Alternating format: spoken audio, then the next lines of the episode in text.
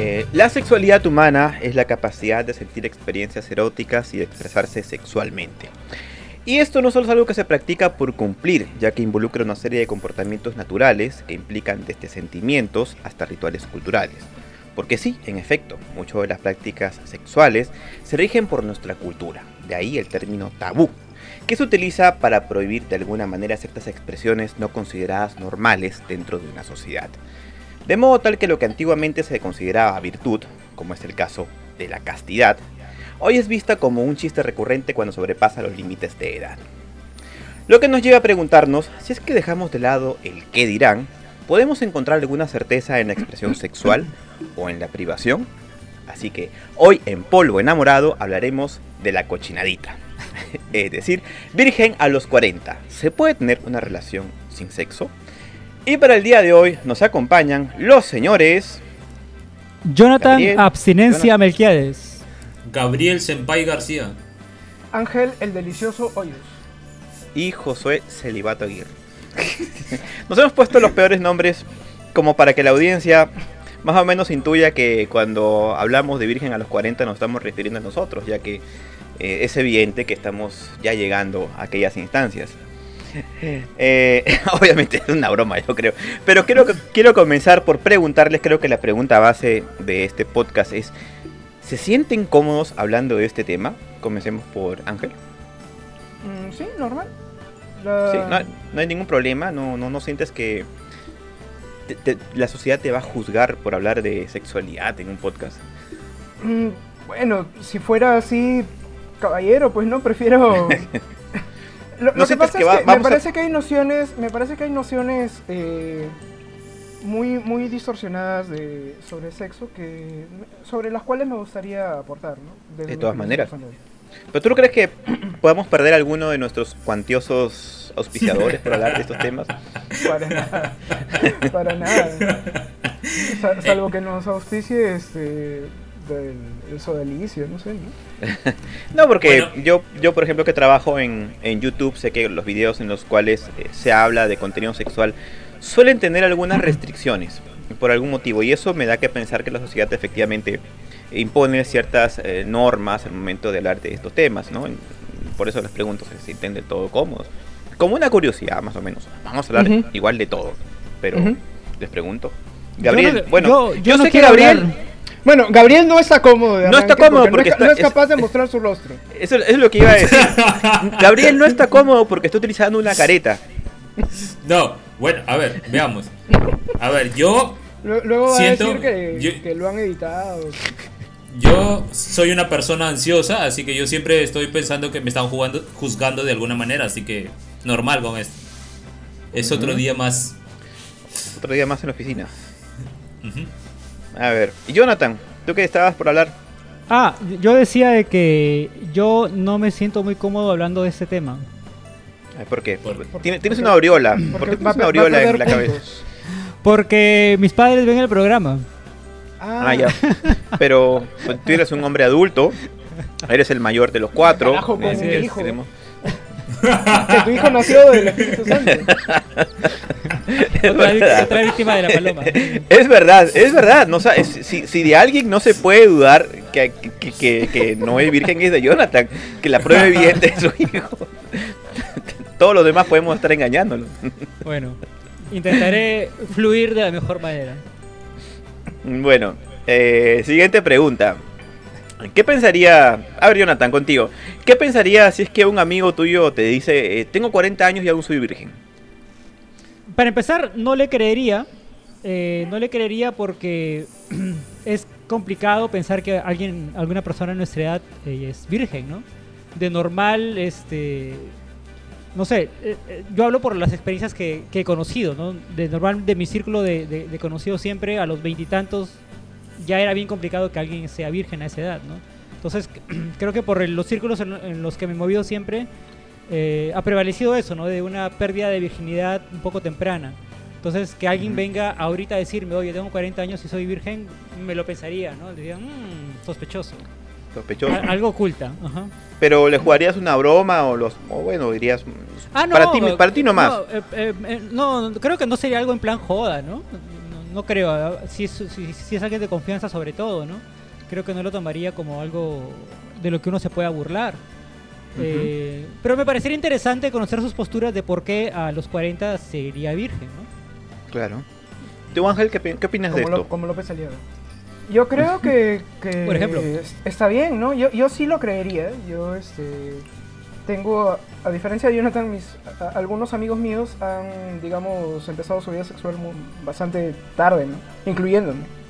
Entonces, eh, digamos, ahora mismo no creo conocer a nadie que sea virgen a los 40, salvo personas pues que estén dedicadas a la religión, eh, pero sí lo creería y normal, ¿no? Cada quien vive su sexualidad o su no sexualidad a su manera, ¿no? No, creo que sea motivo de, de, juzgamiento. También, también hay un grupo de gente que, tiene comportamientos asexuales, ¿no? Gente que no, no siente la necesidad, ya por, por una cuestión incluso em, fisiológica. Claro, ¿no? claro. Entonces, ¿tú, Gabriel, qué opinas Como Gabriel. Si un amigo te pregunta, te dice, tengo 40 años y soy virgen. Bueno, aquí entre los... lo tomas? Gabriel tiene 30 y es virgen, ¿no? Porque también puedes, puedes entender que te esté haciendo un, un tipo de proposición, ¿no? Que indirectamente, ¿no? No me están dejando hablar. En fin. ok. Me, limitan por ser una caricatura, pero aquí en el mundo de los otakus la mayoría somos vírgenes a, los 30, 40 y todo, todo eso. Pues. No, mentira. Si algún compañero otaku que se baña nos escucha esto. Dios. Era una broma. Pero en fin, eh, yo, yo sí creería. Tenía un amigo que creo que llegó hasta después de los veintitantos eh, virgen y estaba decidido a llegar virgen al matrimonio cuando llegara la persona correcta incluso. Eh, y, bueno, era su decisión, pero al final una vez que descubrió aquellos placeres... La, cara que tiene la caricatura. Sí, sí, totalmente. la, cara del pervertido total, cara. Ya, esto, cuando descubrió aquellos placeres, pues ya le dio con todo, digamos, por decirlo así. le dio con todo.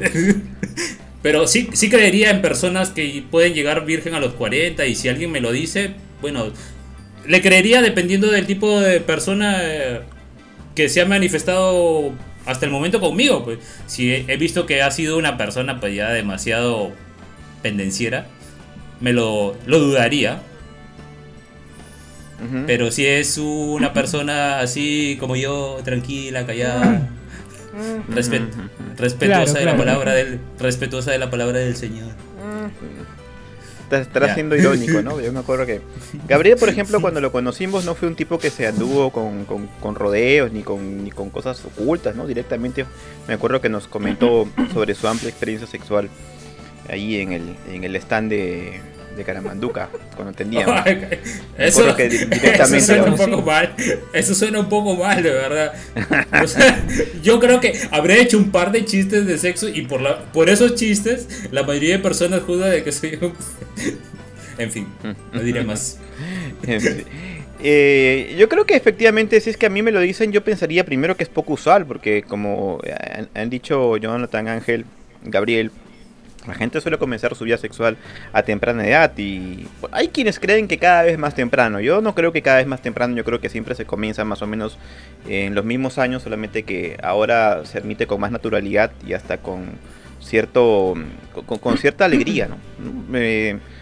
creo que efectivamente me, me parecería que es algo poco usual, pero sí conozco de casos en los cuales se da esto tanto por convicción como por algún problema eh, no sé si decir problema psicológico o por una, configuración de cada persona, ¿no? Porque hay gente que tiene infantilismo, no, no siente el apetito sexual, ¿no? Y, hay gente pues que pues no, no, no, siente la inclinación, ¿no? Y gente que comienza tarde.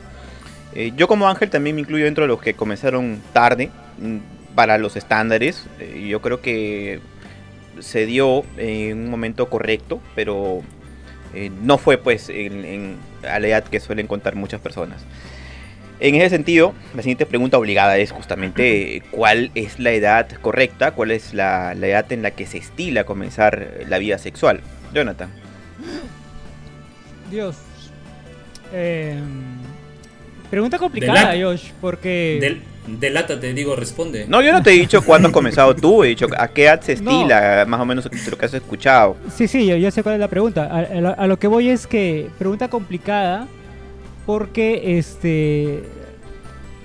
Creo que cada quien vive la sexualidad de acuerdo a lo que a las experiencias propias que ha tenido, ¿no? O sea, tus círculos, las cosas que vas viviendo, las cosas con las que te rodeas. Eh, por ejemplo, yo empecé mi, vida sexual creo muy temprano, ¿no? Yo creo que a mis 15 o 16 creo que fue. Eh, porque estaba como muy rodeado de, digamos, un círculo de amigos un poco como que eh, presionaban eso, ¿no? Este, oye, ya, ya, ya, ¿cuándo, no? No mis grupos de amigos del colegio, sino los grupos de amigos del barrio, más que todo. Entonces era como... Era, no sé, era, era muy raro. eh, porque, De alguna, porque creo que tiene que ver un poco con la prohibición, ¿ya? Porque me acuerdo que mis padres siempre me decían, no, este, hay que esperar, hay que esperar, este... Eh, bueno, mi madre decía, no, el matrimonio para casarse y todo recién ahí. Mi padre siempre decía, no quemes etapas, porque no puedes empezar una vida sexual tan temprano, porque no vas a verlo, vas a verlo de un modo distinto del que no es. Eh, y en el colegio me lo repetían siempre también, ¿no? Que, que siempre hay que esperar, daban charlas continuamente. Entonces, claro, eh, a mi edad lo, prohibido como que te llamaba más, ¿no? Entonces, siempre que había una pequeña oportunidad de explorar este tipo de cosas prohibidas, yo intentaba hacerlo. Eh, y claro, fue una de esas ocasiones en las que me dejé llevar y pasó, ¿no? Y sí, yo creo, yo creo que fui bastante joven para, para, para la edad que me tocó vivirlo. La, cara de Gabriel.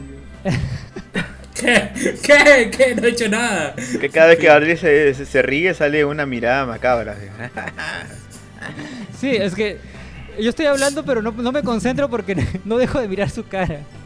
Sí, es, como una mirada que juzga. Sí, por eso estoy dando tantas vueltas porque te juro que no, no puedo concentrarme mirándolo. Bueno, una, mirada que, que desnuda con, con los ojos. La, la aureola de Jonathan también es eh, intimida. Ya, Jonathan continúa. No, no, no. Continúa, Jonathan.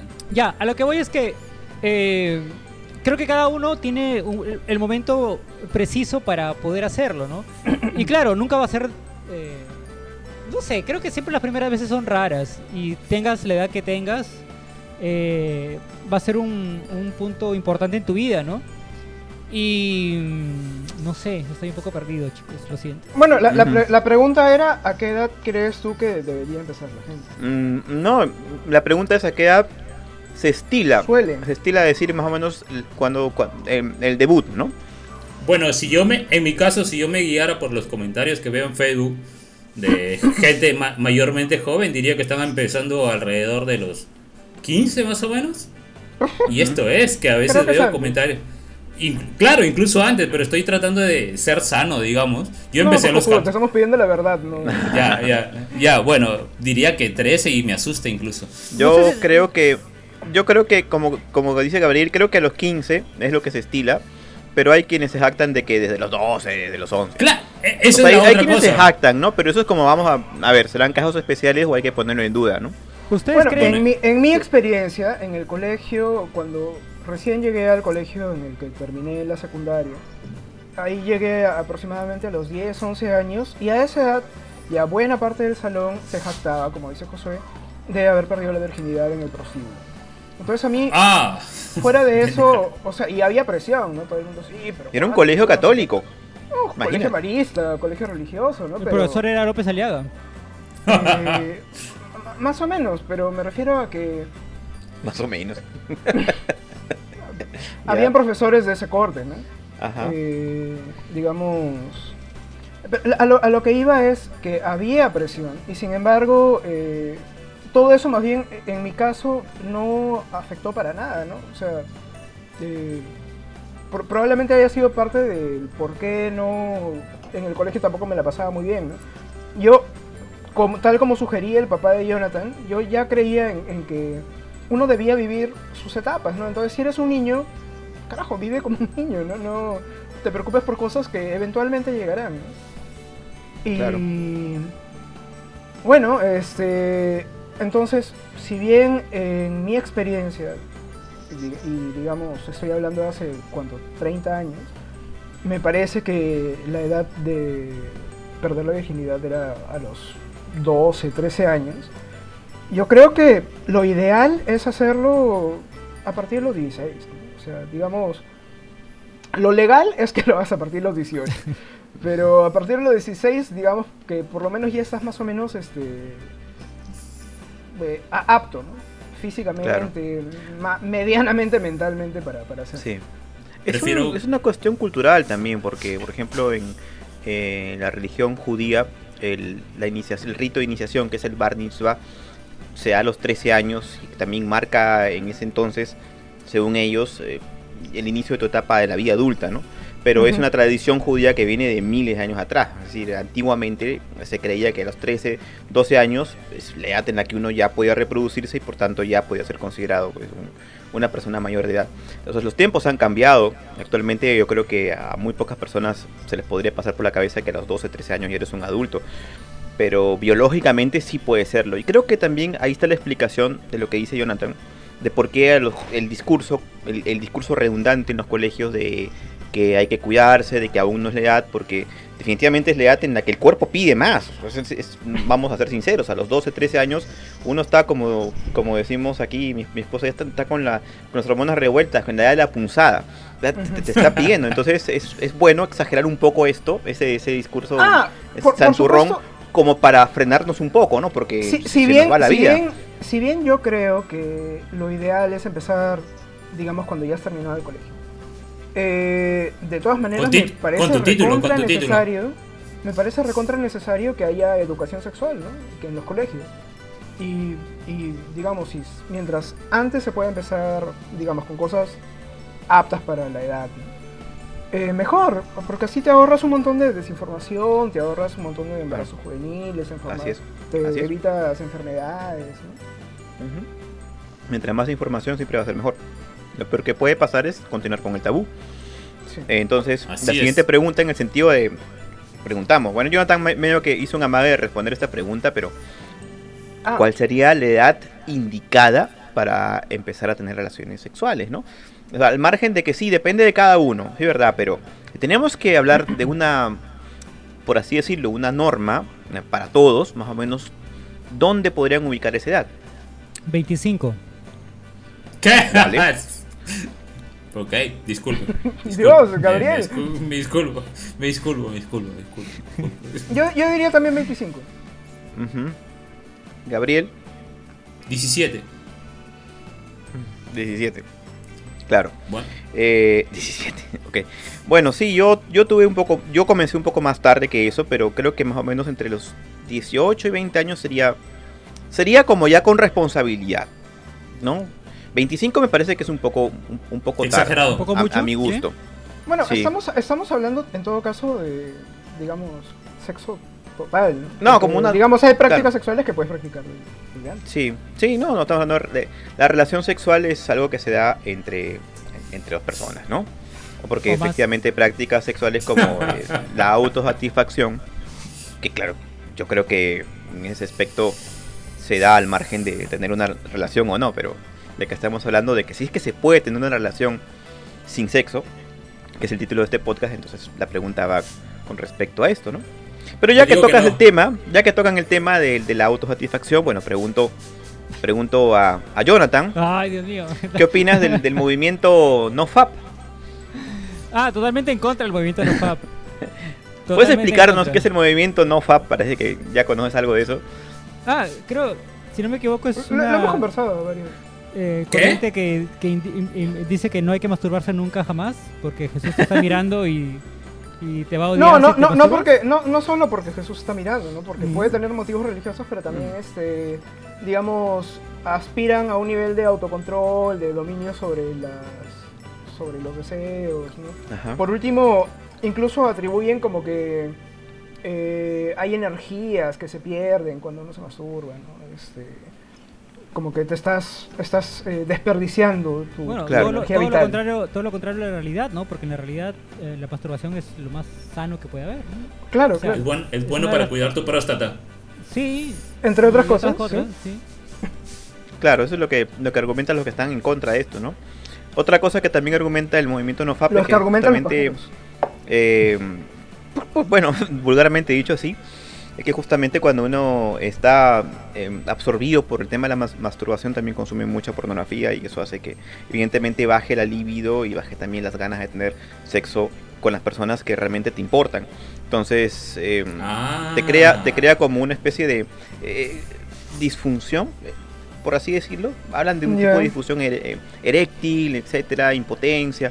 Es que depende eh, de la persona, ¿no? O sea... Y, y en, cierta forma yo creo que tienen razón, pero yo creo que se refieren ya a casos más extremos en los cuales el claro. está pues ahí 24 horas al día en la con, con, la mano debajo del cajón. si, solamente, si solamente te puedes estimular, si solamente te puedes excitar con viendo pornografía, eh, ya hay un problema. Además creo que depende mucho de la edad también, porque por ejemplo a los 12, 13 años creo que uno empieza el despertar sexual, eh, la masturbación es como como algo nuevo, algo que recién ha descubierto un placer que nunca habías tenido antes y por lo mismo creo que es, suele ser muy, muy, muy seguido, ¿no? Igual muchas veces, varias veces al día. Y creo que en esa etapa temprana es como normal. Pero claro, una persona de 30, de 40, que creo que se masturbe varias veces al día, creo que ya no me parece tan normal. ¿no? ¿Por qué? Claro. ¿Mm? ¿Por qué? No sé, me parecería raro que una persona de 30 o 40... O sea, me parece normal que una persona se masturbe una vez al día, por ejemplo. Pero que una persona lo haga más veces al día, no sé, no sé, yo... algo pasa aquí, algo pasa. Como el, que, como el que me diga que es virgen a los 40 también, ¿no? Jonathan, a ver, Jonathan, Jonathan, como una persona que, que no tiene pareja, Ajá. que tiene más de 30, sí. que tiene necesidades. Y que, usa, filtros, filtros en la carita para, Oye, el cuadro de atrás, mira, el cuadro de atrás también le cambia de cara cuando, cuando Gabriel se hace un costado.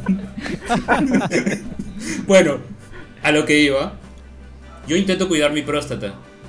Eh, solo eso. Me, parece muy saludable, Gabriel.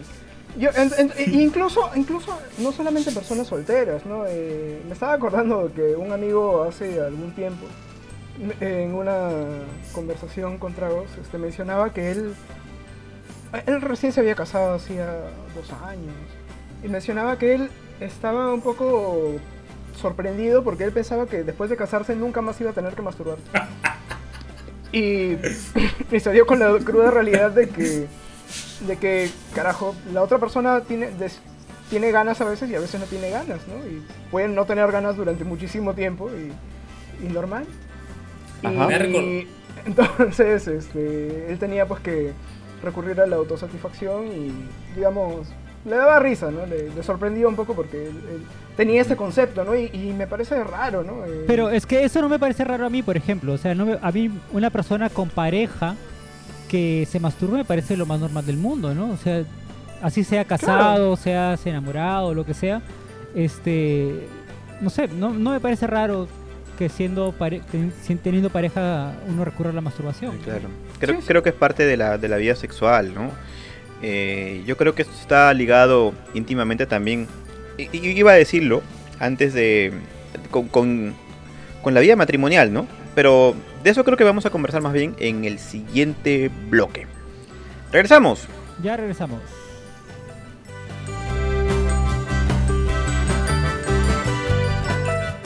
Habíamos estado hablando de varias cosas en el primer bloque y entre ellas el último tema que abordamos era sobre el movimiento NoFap, eh, la masturbación y la vida matrimonial.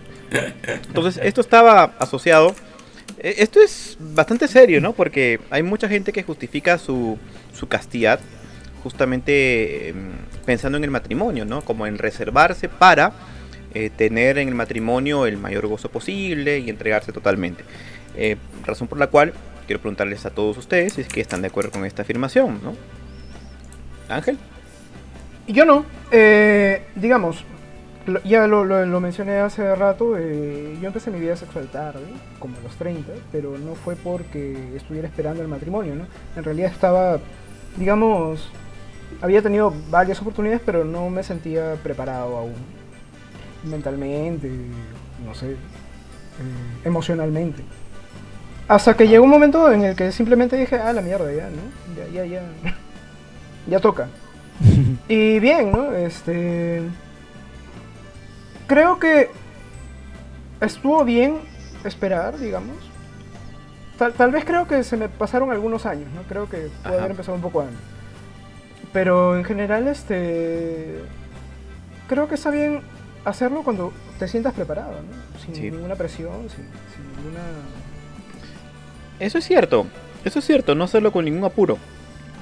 y también el tema de conocerse cómo es uno cómo es uno en, las relaciones sexuales, ¿no? Porque también no es una cosa que sale inmediatamente bien desde el primer momento. De hecho, eh, no, no, creo que sea el único que puede decir que tu primera vez fue la mejor de todas. O sea, pasaron muchas cosas malas, ¿no? Eh, uno creo que se hace mejor. cosas malas, pero uno se hace mejor con el tiempo, ¿no? Uno se, uno se va, mejorando con el tiempo. Entonces eh, se, idealiza mucho eso de la, de la primera vez, que por general es como vamos a ver qué tal va y algunos puede ser hasta doloroso, ¿no? Puede ser frustrante. Eh, entonces, yo por ejemplo, si tengo que responder mi propia pregunta, yo diría, yo creo que yo creo que no, que no es necesario reservarse tanto para un matrimonio, pero que sí es bueno eh, encontrar a alguien adecuado y hacerlo por las razones correctas. Eh, ¿Tú qué opinas, Gabriel? Yo, la verdad, creo que es cuando te sientas listo y también cuando sientas ganas. Bueno, eh, sentir ganas. Siempre. Digamos. No sé, mira, yo, bueno, yo, yo a los 14 no sé si estaba listo, pero tenía ganas. Y la persona con la que lo hice esto me trató bien. Eh, fue una chica que conocí en uno de aquellos veranos de preparación. Y bueno, no diré que fue la mejor de mi vida, pero yo lo recuerdo disfrutable y como una experiencia agradable incluso. Bueno, agradable fue. Pero es interesante lo que dice Gabriel cuando habla de, estar listo y tener ganas, porque hay casos en los que es al revés, ¿no? En los que uno está listo y no tiene ganas, pero aún así es obligado. Y es justamente por, por motivos sociales, incluso por el mismo matrimonio, ¿no? Bueno, yo no sé. Me, estoy yo refiriendo, algunos, perdona, para terminar, me, estoy refiriendo, por ejemplo, al caso de algunas relaciones pues, dentro del contexto de la cultura del Medio Oriente, ¿no? Donde se casan muy jóvenes, ¿no? Y de repente, el caso sobre todo de las, de las niñas, porque son Tienen que salir con, con la sábana a la ventana así mostrando la mancha de sangre. Sí. se, ven obligados a perder su su, virginidad temprano, ¿no? Y, mira, eh, sin ir muy lejos, también es un poco, eh, digamos, cultural eh, el hecho de que el chico a los 18 años también tenga que, debutar necesariamente, ¿no? Y, incluso a veces apoyado por el padre y terminamos yéndonos a un, un burdel o alguna cosa así. O sea, también está más o menos culturalmente dentro de, nuestra cultura, ¿no? Es sí, de... una de tantas costumbres. Y a veces uno no tiene ganas, ¿no? Pero como que ya está aceptado de que, de que tiene que ser así y, se hace, ¿no? es, un, es un poco feo. ¿Tú qué opinas, John? Yo creo que no hay que esperar el matrimonio. Yo creo que mientras seas joven y seas responsable, creo que puedes tener una vida sexual activa bien.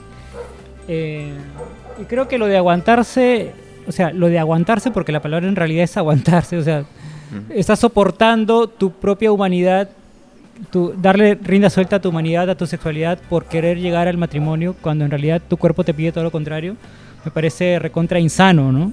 Me parece una locura. Bueno, es que, es que, es que no eh, siempre es así, ¿no? O sea... Ah, es que yo conozco casos de gente que sí, o sea, que realmente, oye, que me contado, oye, no sabes cuántas ganas tengo de hacerlo con ella, pero no puedo porque quiero llegar virgen al matrimonio, ¿no? O sea, bueno, es, es, es su, su, decisión. Sí, pero. Yo creo que. Pero no las. Entiendo, no las lo que dices, se, se, se sienten forzadísimos, ¿no? Entiendo lo que dices de que es eh, poco sano, digamos, soportar ese tipo de, de presión que es por lo general cuando ocurren estas cosas donde estás aguantando algo que no deberías aguantar, termina escapando por otros caminos, por otros canales. Y eso caduca. ¿No? ¿No, no creen que sea algo sano la, el, el, aguantarse, como ustedes lo llaman? Y yo creo que sí. pero hay niveles en los cuales este puede terminar ocasionando arranques peores, ¿no? Este, locura. O sea, es sano si para ti no te causa ningún problema, ¿no? O sea, si, si tú lo aceptas, vive, logras vivir con ello en paz. Claro, eh, a, eso voy. Entiendo sentirte sentirte de alguna forma, no sé, orgulloso. Oye, oye, qué bacán, estoy, estoy esperándome hasta el matrimonio, ¿no? Pero dice, Dios, no aguanto, ¿no? No, no, no lo veo. creo, creo, creo un poco también en la, en la, máxima freudiana, que es que la represión causa más daño que la, que la, la liberalización, ¿no? Pienso que es verdad, ¿no? O sea, uno se reprime por mucho tiempo y termina pues hasta con, con un trauma.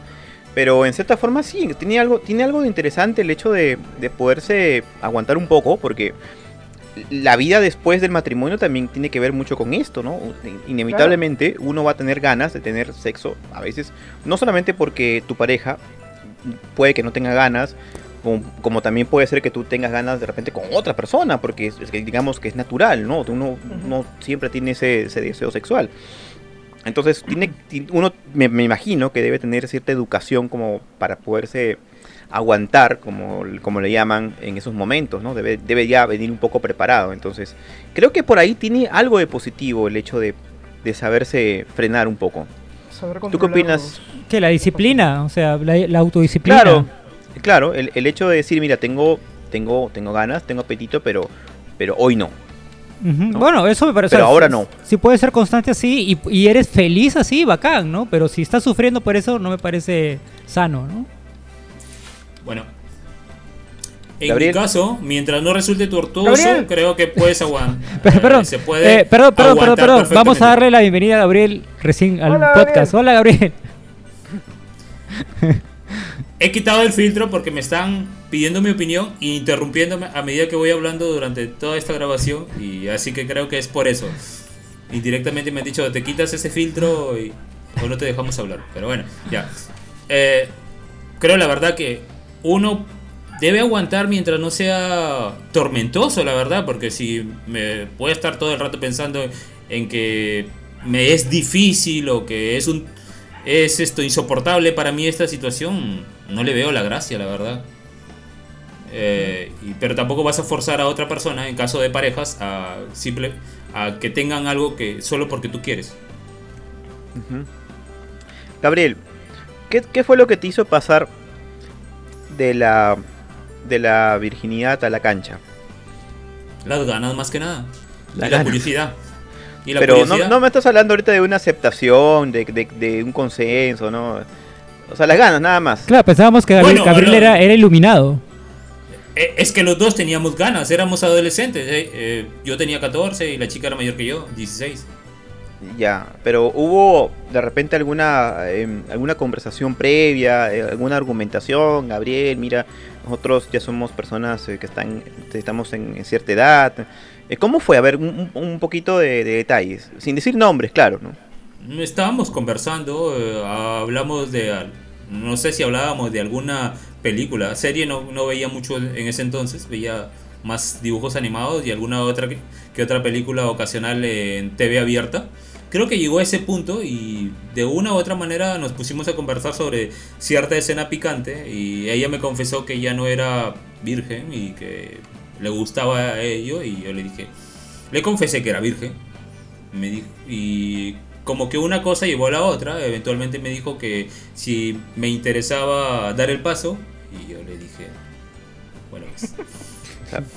¿Tú sientes que ella te convenció? ¿O tú en el fondo querías, pero te hacías el de rogar?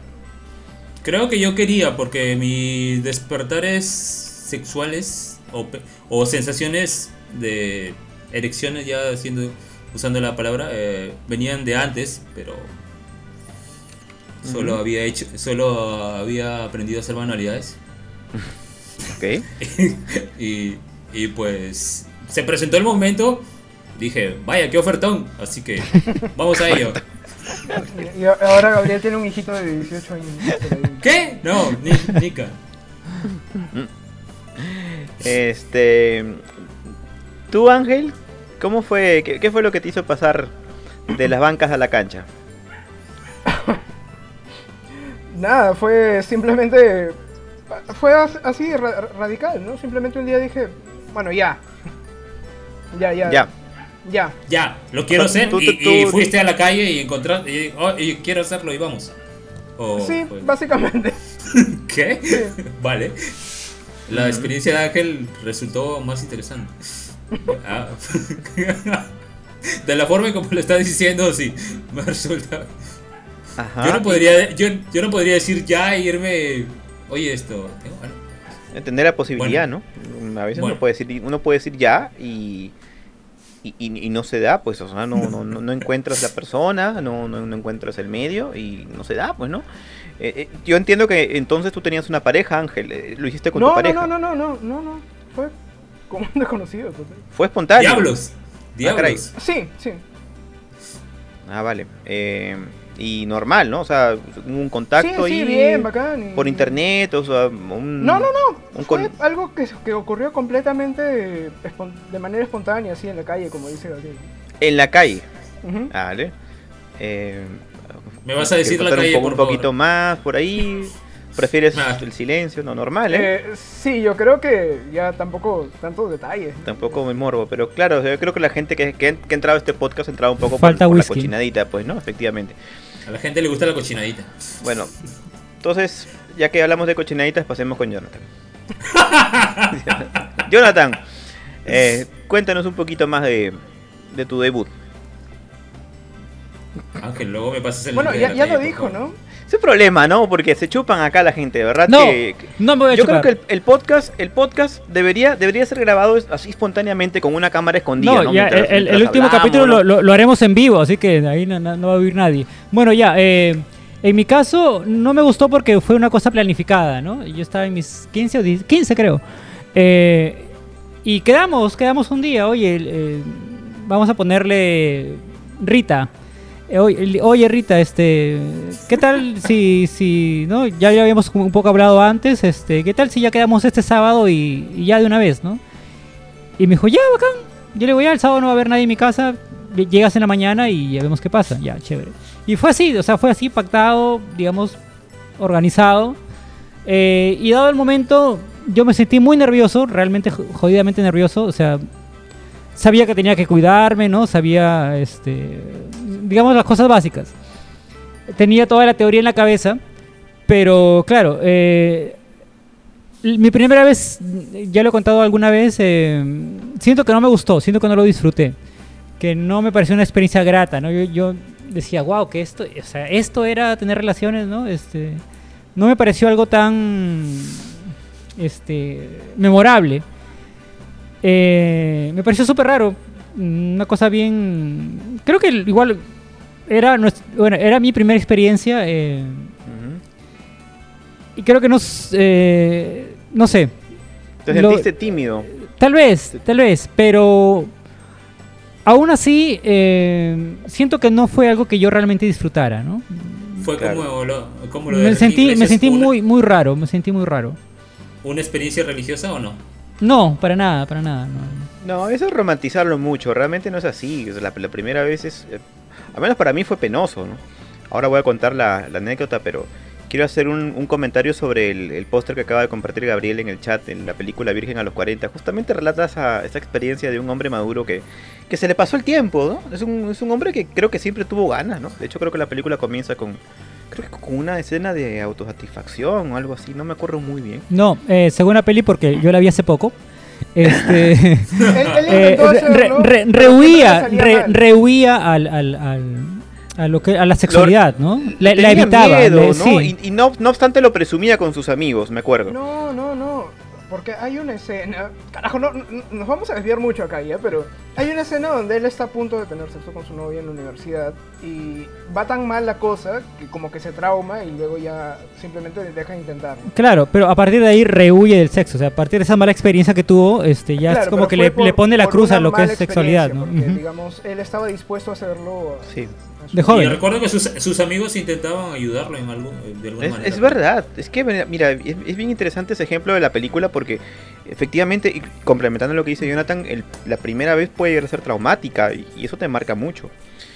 Yo en, el caso de, mi primera vez fue con mi enamorada de aquel entonces, eh, con la cual la verdad es que intentaba, intentamos muchas veces tenerlo, pero era muy incómodo en primer lugar porque era eh, una chica que casi no salía de casa y y siempre que la iba a ver era en la sala, estábamos en la sala y sus papás estaban al costado y era era un poco era un poco iba a ser un poco osado tener algo así en esas circunstancias.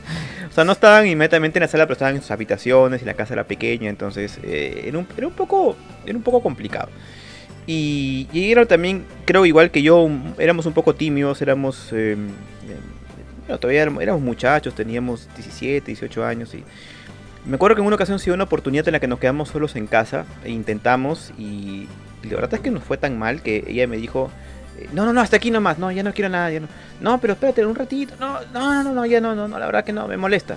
Y, y, y quedé tan, tan, este, traumado con eso, ¿no? De que, de que mi propia enamorada, con la que teníamos ya un tiempo de conocernos, con la que la persona con la que yo más o menos le había entregado mi confianza, me dijera, me rechazara de esa forma que después por mucho tiempo este, tuve un poco de, trauma de no de, con este asunto, ¿no? Y después, cuando he estado con otras chicas que fueron un poco más liberales y había más, por, más oportunidad, eh, e, e, esa, esa, escena se repetía mucho en mi mente. Y, y eso pues, ha hecho que mi desempeño siempre haya sido un poco pobre y por tanto ha contribuyó a que por mucho tiempo haya tenido pocas relaciones. Eh, y fíjate que eso es lo que yo digo, que yo creo que yo creo que en, sí la primera vez se romantiza mucho pero es, puede, puede llegar a ser muy fea, al menos en mi caso lo fue. No, no porque eh, pues, por, por problemas con esta persona, sino por las mismas circunstancias. Eh, entonces, eh, no sé. yo... yo... creo que hay como cierta. y esto ya creo que tiene que ver un poco con el tema del machismo. Creo que hay un poco de, de presión eh, sobre los hombres en particular, ¿no? Sobre que si eres hombre tiene que interesarte el sexo, ¿no? Si no estás deseando sexo todo el tiempo, no eres suficientemente hombre. Y también en, eh, por machismo, eh, una mujer que, digamos, tiene ganas también está un poco mal visto, ¿no? Si tiene ganas todo el tiempo, uy, no, ni hombre, ¿no? Este, y digamos, cada quien es diferente, ¿no? O sea, más allá de que seas hombre o mujer, las necesidades de cada uno varían a lo largo de la vida incluso. Sí, bueno, las, perdón, pero las necesidades y, también cómo tú ves eh, el mundo, ¿no? Yo, por ejemplo, estando en mi época universitaria, que fue mi época de mayor, digamos, experimentación, descubrimientos, eh, me dejaba un poco arrastrar por esa onda, ¿no? Esa onda bastante machista, ¿no? Eh, si eres hombre, pues tienes que tener mucho sexo y si eres mujer, si lo haces, pues que nadie se entere, ¿no? Pero creo que uno va este, evolucionando, ¿no? Va cambiando, vas, este, ¿cuál es la palabra? Deconstruyéndote de alguna forma. ¿no? Eh, yo sí acepto, por ejemplo, que en esa época sí tenían esa mentalidad, ¿no? Tenía esa mentalidad bastante machista. Pero creo que ahora eh, he cambiado totalmente mi punto de vista, ¿no? Respeto totalmente a las personas este, que quieran tener una vida sexual activa o las que simplemente no lo quieran. ¿Por, qué Gabriel pone los ojitos para arriba? No, yo por nada, estaba mirando Está... yo creo que Gabriel creía que nosotros éramos así, por eso es que por eso es que inmediatamente apenas lo conocimos eh, comenzó a soltar así detalles de, su virilidad. Y, dale, y dale, yo solo solté un par de comentarios o chistes incluso, ya no lo recuerdo bien. Y, y es exactamente lo que pasó con mi otro grupo de amigos que, que pensaron que era, no sé, un... Evangélico. Un sátiro. básicamente eso. Un depredador. No, perdona. Para, que nos entienda la gente, porque de repente no, no, no se ponen en el contexto. No, Gabriel no dijo nada indebido. Lo que pasa es que, como dice Ángel, la sociedad está muy orientada precisamente a destacar las virtudes masculinas, ¿no? Como es algo que, como algo, algo que tienes que decir para quedar bien. Y eso también a mí me ha llevado a alejarme de ciertos grupos de amigos. Y por eso más bien he entablado amistad con, por ejemplo, Ángel. Ángel, de, aquí, de los aquí presentes, es el amigo eh, más antiguo que tengo. Y, precisamente me junté con él porque podía hablar de otros temas con los que no se podía hablar de otra gente, ¿no? Entonces, de repente Gabriel vino un poco en, esa onda de... Espérate, me está sonando acá una alarma. Uh. Ya, listo. Paga, el recibo. Eh, entonces Gabriel, bueno, tuvimos una charla un poco coloquial en aquel, en aquel momento y bueno, fue, fue gracioso. Pero no fue nada indebido, por si acaso. Oh, claro, claro, claro, no, no, no fue eso como que bueno, no, está, bien, ¿no? También estaba en una situación un poco, un poco difícil en ese momento, me acuerdo. Entonces... Bueno, pero estamos hablando... Eh, 2014 más o menos. Estamos hablando de... El tema, el tema principal, digamos, del programa es si se puede mantener una relación sin sexo, ¿no? O digamos... Así ¿qué, ¿qué tan importante puede ser el sexo en una, en una relación de pareja? Bueno, después de que desapareció el sexo en mis relaciones, terminaron, así que te diría que no. Bueno, esa, esa pregunta me, gustaría que la, reflexionemos y ver la forma de responderla en el siguiente bloque. Regresamos.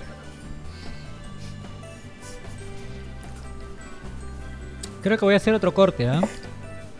¿Qué? Oye. ¿A, ustedes les, les ha salido algún contador, alguna cosa así?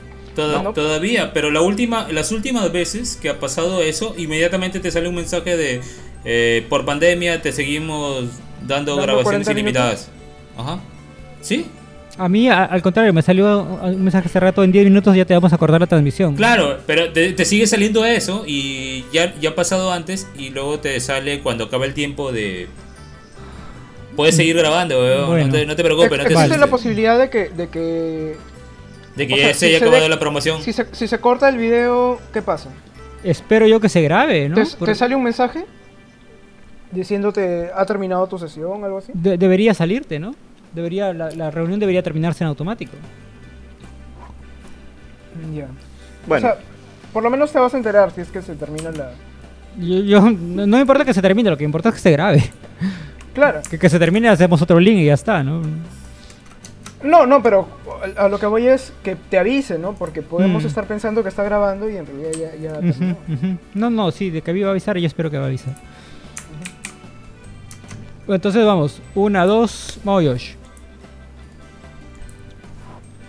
Perdona, perdona, eh, había, había quedado una pregunta, me he olvidado de cuál era. Estábamos hablando sobre si ah, era posible mantener una relación sin sexo. Ok. O cómo afecta el no tener sexo uh Bacán, bacán. Se te cae el pelo. Oye, cuidado. me, parece totalmente. Me, me, parece. O sea, hoy voy a soñar con ese rostro de Gabriel, weón. Hace las expresiones así, acertadísimas. Es una cara de nada y una cara de todo a la vez. ¿Quién es ese personaje, Gabriel? No sé, porque según el ángulo me recuerda, por ejemplo, cuando estoy tratando de... Ahí como que me recuerda por rato a Sakira, ahí como que a Hanje, eh, no sé. No, pero es un personaje en particular, ¿no? No es ni Kira ni Hanje. Me recuerda al prota de Parásite. Tampoco, tiene el pelo muy largo. Sí. Bueno, no sé. Posiblemente. Porque según me muevo le crece el cabello. Dale. Bueno. Lo que me llama la atención es que esa misma, esa misma chica se refleja en el cartel de atrás. Pero ahí sale más. Bueno, ahora, ahora justo no sale. No, en el póster salía. En el póster Porque en el póster en el póster se, ve más femenina que en ti. Es como que se adapta a tu cara. O sea, yo creo que más que un personaje es como que la inteligencia artificial hace calzar en ciertas facciones algo. Porque, por ejemplo, si tú si tú se lo pones a la de atrás, sale la misma cara pero diferente. ¿Ves? Mira, desaparecen los lentes. Sí, qué alucinante, weón. Qué, qué miedo, qué miedo.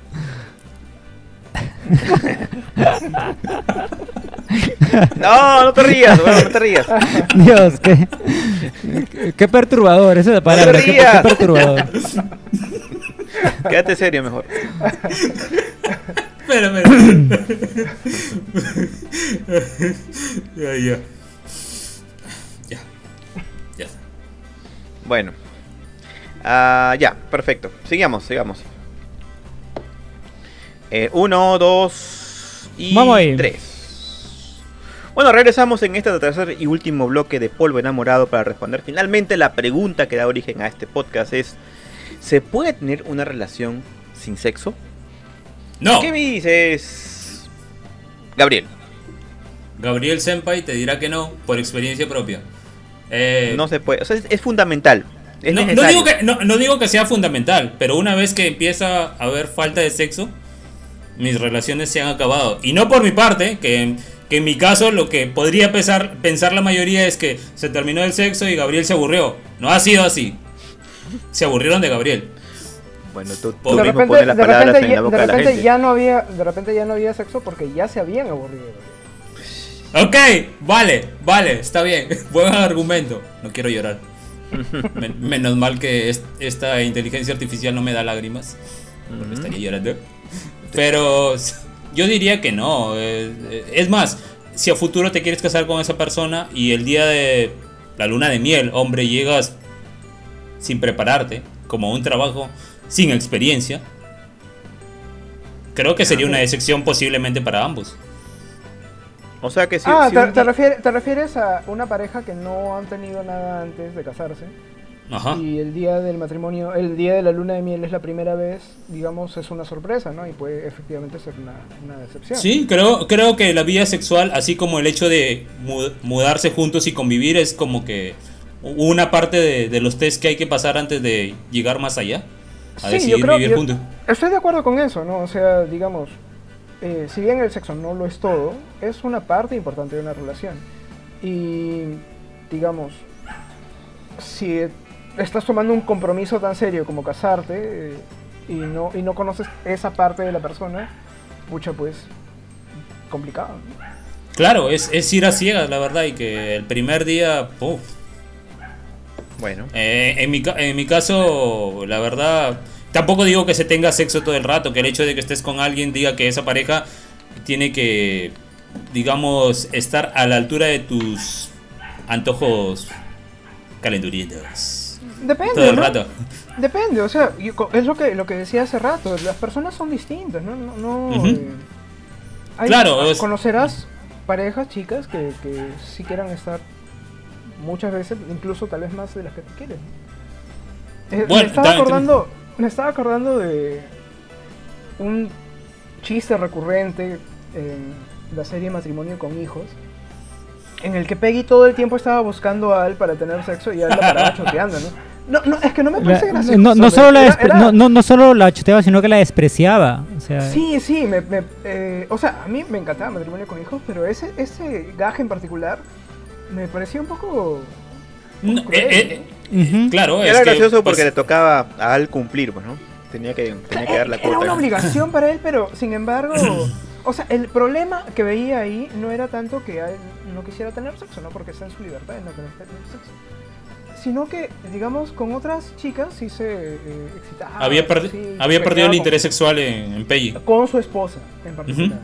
Y, digamos, Peggy tampoco es que estuviera mal, ¿no? Y, y, este chiste recurrente lo viste, lo viste, lo viste en otra, en otras series, esto, como cuando eh, esposos esto, se sorprenden de que sus esposas los estén engañando con otro tipo y dicen, hay otro sujeto que se siente atraído sexualmente por mi esposo o cosas o situaciones así y, se me hace y se me hace gracioso. Lo, mismo podría, lo mismo podría ser la esposa claro no no no naturalmente pero yo yo te hablo de lo que he visto que creo que es su, como que una referencia a Tech Bondi al, al Bondi, eh, sí sí me he confundido sí ese es el famoso efecto college no el te, cansas de tu pareja, y, pero no pierdes la atracción por los demás. Que es un tema de variación. Este, es una de las cosas. El efecto college, así le llaman. es uno de los argumentos también de los, del grupo NoFap. Eh, ¿Tú qué opinas, John, sobre este tema? ¿Se puede tener una relación sin sexo? ¿Es fundamental? Yo creo que es importante mm, que una pareja tenga disfrute de su, sexualidad, ¿no? Eh, independientemente de las formas en que las disfruten, ¿no? Mm, de las técnicas o maneras que tengan de disfrutarla. Pero creo también que el sexo puede llegar eh, a desaparecer en una relación. Eh, hablo por experiencia propia, ¿no? Yo he tenido algunas relaciones en que, digamos, el sexo de alguna forma llegó, llegó al punto de dejar de importarme, ¿no? O sea que si no tenía sexo dos semanas o más, yo estaba bien, no estaba tranquilo, no sentía esa necesidad. Eh, cuando se daba, se daba, me dejaba llevar y ya está. Y también me ha pasado de que lo evito, ¿no? Eh, que digamos estoy con muchos problemas con esa persona, intentamos, digamos, en un momento muy tenso de la relación, en, unas, en un tiempo muy así, muy tenso. Y que teniendo la oportunidad de evito tener, eh, evito hacerlo, ¿no? Eh, me ha pasado también alguna vez.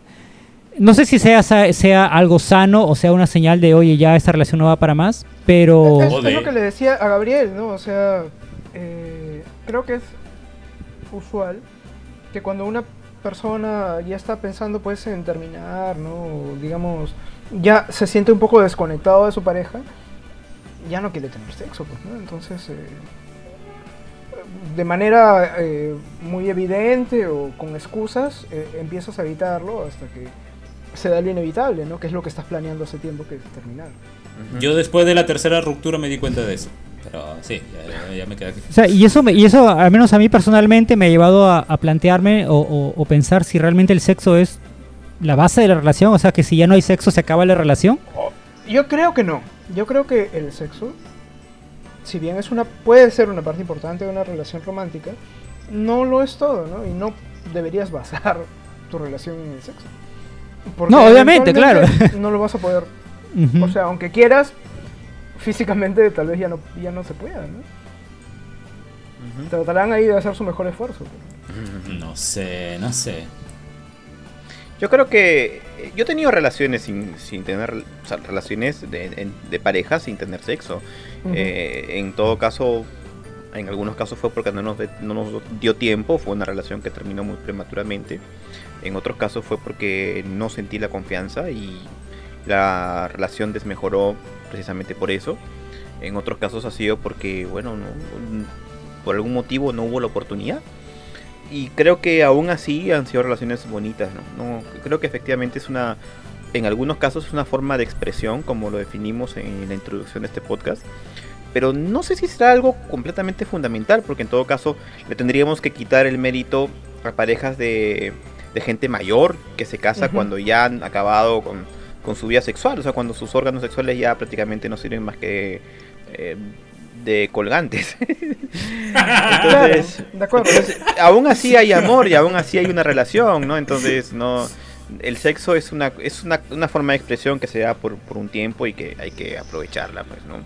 Pero si no se aprovecha, pues también se puede manifestar el amor de otra forma, ¿no? Eh, eh, lo, que pasa es que además, una vez que logras desligar sexo del amor, digamos, se abren otras puertas, ¿no? O sea, pueden existir relaciones en las cuales eh, no hay sexo, pero hay amor. Pueden existir relaciones en las cuales no se, no se quieren para nada, pero solo hay sexo. Como creo que Jonathan ha tenido una de esas donde se odiaban, pero se juntaban para tirar nada más. Este. No sé, ¿no? Eh, depende de la persona. Si, si, por ejemplo, si te casas eh, con la intención de tener sexo todo el tiempo, eh, debes tener claro que tu pareja lo, está de acuerdo con eso, ¿no? Porque, digamos, si luego vienen sorpresas y no es así, carajo, eh, luego terminan habiendo pues infidelidades, cosas, este que, incluso no, no, no, creo necesariamente que eh, tener sexo con otras personas, con otras personas estando en una relación, sea algo malo en sí mismo, ¿no? Siempre y cuando sea algo pactado. Siempre y cuando sea algo eh, consensuado. Consensuado. Porque, bueno, las manifestaciones, o sea, si no, no existirían los swingers, por ejemplo, ¿no? parejas que simplemente quieren aumentar la, la sazón ¿no? en, su, relación. Sí. No, efectivamente, eh, es, gente que igual quiere escaparle al, efecto college, ¿no? Que es más o menos aportarle variedad para no caer en, en la rutina, ¿no? De, de, ser lo mismo siempre. Claro, o sea, el, el, tema de la fidelidad, más allá de estar con otras personas, tiene que ver con un asunto de sinceridad, ¿no? de, poder conversar esto con, con la pareja y decir, oye, Totalmente de acuerdo. probar otras cosas. Totalmente de acuerdo. Bueno, para ir terminando, me gustaría que me respondan así simplemente la pregunta. Gabriel, ¿sexo o amor? Sexo. Ángel. amor. John.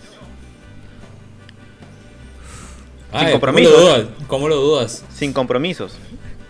Mira, Sin... lo que Sí, jodidamente ambas. Eh, o sea, eh, lo que, pasa es, lo que pasa es que no puedo inclinarme por una, porque he tenido relaciones que han sido jodidamente amor, he tenido relaciones que han sido solamente jodidamente sexo, y he tenido relaciones que han sido ambas. Entonces, creo que no puedo, o sea, te juro que no, no, no, estoy queriendo quedar bien, pero es que no puedo definirme, no puedo inclinarme jodidamente por una de las dos, ¿no? Creo, creo que abrazaría ambas. Abrazarías. Abraza. entonces somos amor, amor, amor y sexo y sexo. en fin. Bueno, y ya para terminar este podcast tenemos los comentarios del público. A ver, elegí los más graciosos. El primero, harto sexo, a la pregunta de si es importante o no el sexo en una relación. Así, sin más, harto sexo, ya está. Y ajá, sí, sin más. Y el siguiente fue modo TikToker que me respondió, yes, yes, claro que yes, yes, yes, claro que yes. Perdona, ¿cuál era la pregunta, Gabriel? Eh, si era, importante era ah. el sexo en una relación. Lo, lo, del tema del programa, pues, justamente. Y luego lo sustentó, quiso sustentarlo con estamos en el siglo XXI, en el cual el sexo ya dejó de ser un tabú, por decirlo así, y ni qué pensar en el, en el resultado de los siguientes siglos. Se puso futurista al final. Mm, mira, ya, este filosófico, ¿no? Auspicioso. Oye, la gente, la gente está bien calentona, ¿no? Como que tienen ahí ganas, ¿no? la, pandemia me imagino que... Ah, claro. Ah, bueno. Oye, no hemos hablado de eso, ¿no? También es interesante, ¿no? Porque ahora con la pandemia la gente también, con las ciberrelaciones deben estar un poco... No, yo, yo creo que la gente la, gente ha roto todos los protocolos habidos y por haber y, la, como, como dijeron en, en, Jurassic Park, la vida se abre camino, ¿no? O sea...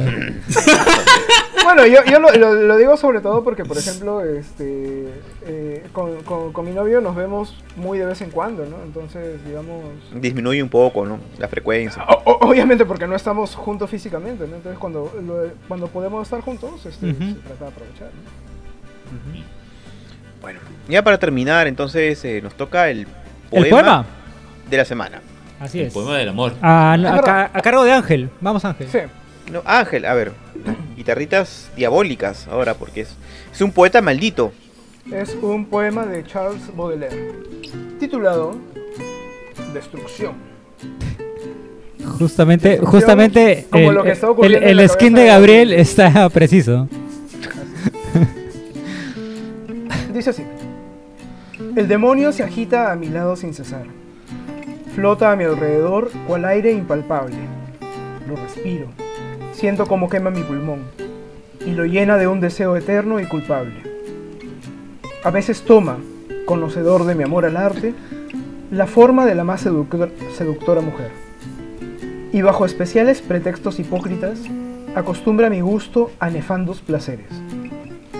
Así me conduce, lejos de la mirada de Dios, jadeante y destrozado de fatiga, al centro de las llanuras del hastío, profundas y desiertas y lanza a mis ojos, llenos de confusión, sucias vestiduras, heridas abiertas, y el aderezo sangriento de la destrucción. Amén. Muy es palabra de Dios. Josué, ¿qué cosas, son, ¿qué cosas son los placeres nefandos? Los placeres del más allá. Leer la Biblia, por ejemplo. ¿Qué es placeres nefandos? en otro programa lo, tocaremos. ¿Qué, entiendes por nefanos? nefando. Ay, se me fue la. Se, me fue la... se le va la imagen. No, sé la verdad, no sé la verdad, Ángel, no sé. no sé qué ha seleccionado. vamos. Nada, algo que es este inmoral, ¿no? Ajá. Bueno. Placeres culposos. Entonces, em, terminando el podcast con los saludos finales. Así. Yo particularmente. Eh, le mando saludos a mi esposa, a todos nuestros seguidores y también a los fans de Monitor Fantasma. Saludos a los papás de Jonathan. Ahora la sección más esperada por todos. Saludos de Gabriel. que hacerle una claqueta, Gabriel. Bueno, ahí va. Esto. Saludos a Tania, a Diana Alvarado. Saludos Diana, lo siento, F por ti. Eh, Saludos a Grecia, eh, salúdate, suerte con el gimnasio. Saludos a Renato, que nos escucha desde Lima y a veces desde Chimbote. A Ever, que nos escucha mientras nos prepara su almuerzo. A Armando, a Piero, a Ronnie, que nos dijo que por qué no hacíamos directos aún, que le gustaría vernos en vivo para poder comentar. Tal vez la próxima semana hagamos un en vivo para el final de temporada. Eh, saludos a Tania nuevamente. Un beso. Espero que estés durmiendo mientras grabamos esto. Chao. Qué miedo. Sí, qué, horrible. Bueno, ya nos vemos en una próxima oportunidad. ¡Chao! ¡Eh! eh, eh! Yo le mandado mis ah. saludos. Ah. ah. ¿Por qué me cortan así, tan feo? Eh, quiero, quiero mandar saludos a mi amiga Tatiana que dice que siempre igual nos sigue, sigue escuchando cada vez que puede. Y disculpas al público porque hoy he estado muy disperso. No, no he, estado muy asertivo como suele estar normalmente. Así que, este. Nos vemos la próxima. Saludos. Chao. Pancha. Chao, chao, chao. Woo!